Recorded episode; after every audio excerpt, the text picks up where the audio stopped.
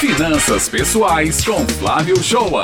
E agora a gente vai falar sobre finanças, né? Finanças pessoais faz parte da vida das pessoas, o desejo de ter uma vida melhor, adquirir ali seus bens, seus serviços, mas como conduzir o comportamento na hora de consumir, né, Beth? Como é que a gente sabe se a gente precisa, se a gente quer, é. se a gente pode?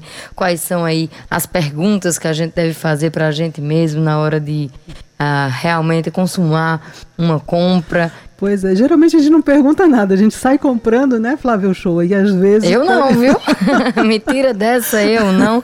Mas ele já está aqui em linha para conversar com a gente. Flávio Show, seja muito bem-vindo. E aí, Flávio, como é que a gente decide? Eu tenho minhas técnicas, viu? Mas eu prefiro ouvir as suas para adaptar ainda melhor as minhas. Bom dia. Bom dia, Rádio. Bom dia, Bé. Tá vendo, Pet? Aí é uma pessoa muito mais segura do que você, né? Pois é, eu sou consumista inveterado, é triste isso. Isso faz parte daquela relação de consumo, né? Na qual é. existe um consumidor, somos nós, né? Um fornecedor de um produto ou serviço que ligue um ao outro. Então eu quero comprar determinado produto, eu vou ser o consumidor e alguém vai me oferecer esse produto ou esse serviço, né? E nas finanças pessoais, essa relação, o, o hábito, com o consumo, ela impacta diretamente na vida pessoal, profissional, familiar, social. Tem gente que quer comprar determinado produto por status social, para ter aquele produto, para as pessoas acharem que ela tem uma elevação social porque tem aquele produto, né? A gente vê muito isso, pessoas que ganham salário mínimo, tá? E a gente não se dirige a elas, mas pessoas que ganham salário mínimo e compram um telefone celular de dois, três vezes o salário para ter aquela, aquele status social de ter um telefone bom, né? Então, assim, é intrínseco, como o Beto falou, é, falou, que as pessoas têm um desejo de ter uma vida melhor, de um bem, né?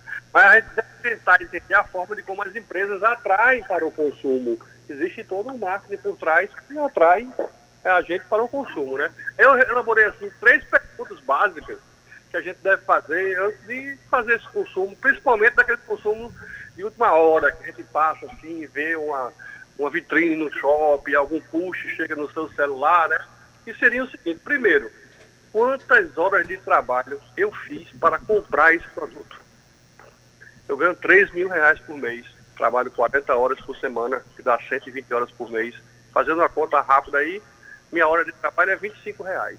Então, se eu for comprar um produto de 500, de 600 reais, eu vou gastar entre 5 e 30 horas de trabalho que vai me dar entre três ou quatro dias de trabalho. É só uma mensuração para saber quanto eu gastei, quanto foi o meu esforço para comprar aquele produto ou aquele serviço. E de última hora eu achei que eu merecia aquele. O segundo é, essa compra vai diminuir ou vai aumentar a distância da realização dos meus sonhos, minhas metas, meus objetivos. Eu tenho um sonho de conhecer o Natal de Gramado preciso de X para esse Natal. Aquela compra que eu estou fazendo de última hora ali, ela vai me deixar mais distante desse sonho ou ela vai me deixar mais perto desse sonho? Porque de repente o curso é uma, é uma capacitação, isso aí pode deixar até mais perto de um sonho e querer galgar um cargo melhor na empresa que eu estou trabalhando. Então toda essa análise deve ser feita. E a terceira, que eu acho que é a mais simples, é a mais impactante, que é é desejo ou é necessidade? E não é, não estou aqui é, querendo imputar que você não pode ter compras pelo desejo. De jeito nenhum, viu, Raio? De jeito nenhum. A gente tem desejo, a gente tem que suprir esse desejo. Mas se a gente se basear no roteiro de compras só de desejos, vai faltar dinheiro para necessidade. Vai faltar dinheiro para pagar o financiamento da casa própria, vai faltar dinheiro para a taxa de condomínio, vai faltar dinheiro para o colégio das crianças.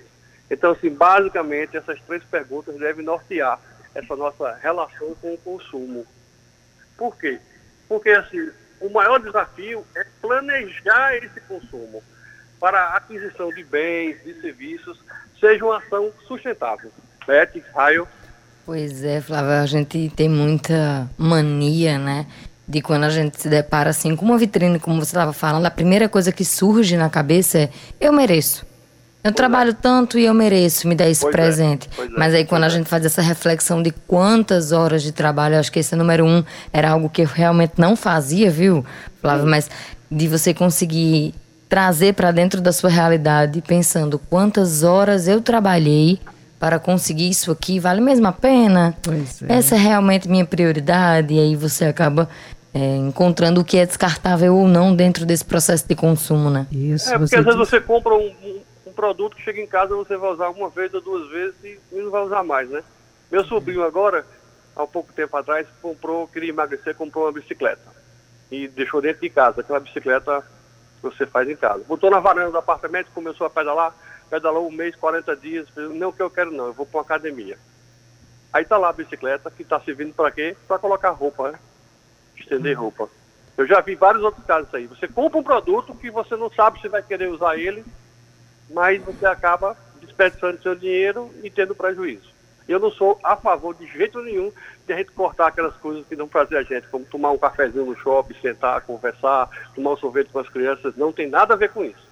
É só compras mal planejadas para que a aquisição de produtos e serviços, realmente, como eu falei, seja uma coisa sustentável. Pois é, tentar controlar mais esse, esse impulso, comprar por impulso, não é? Porque aí a gente vai realmente se adequando e, e não entra nessa questão de sair comprando tudo que vê pela frente. Ah, eu a utilidade é aí, importante. Se comportar. A gente, a gente conversa bastante. Eu sobre. tô aprendendo. É, tá, tá assim, tá, tá uma mocinha já. Ô, Flávio, mas eu tava já fazendo minhas contas de abril, né? Que eu, eu faço sempre dentro do mês ainda, já a previsão de gastos, para saber se bateu mesmo no final do mês. E uma coisa que eu tenho, assim, acompanhado mês a mês, dentro desse planejamento financeiro que eu faço, é a desvalorização do dinheiro.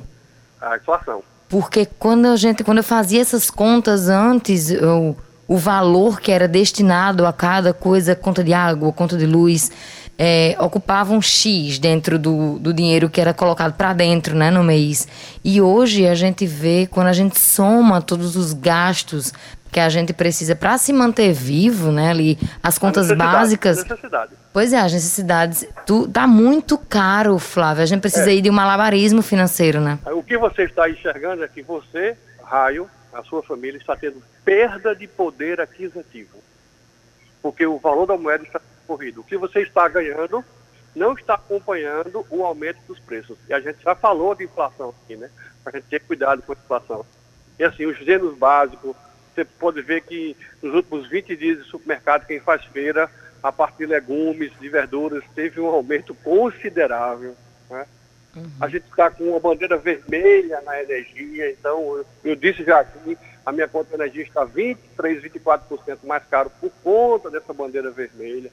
Então se a gente não cuidar disso, é, fica difícil e a gente vai ter dificuldade e recurso para pagar a nossa necessidade, que é o que você está enxergando agora.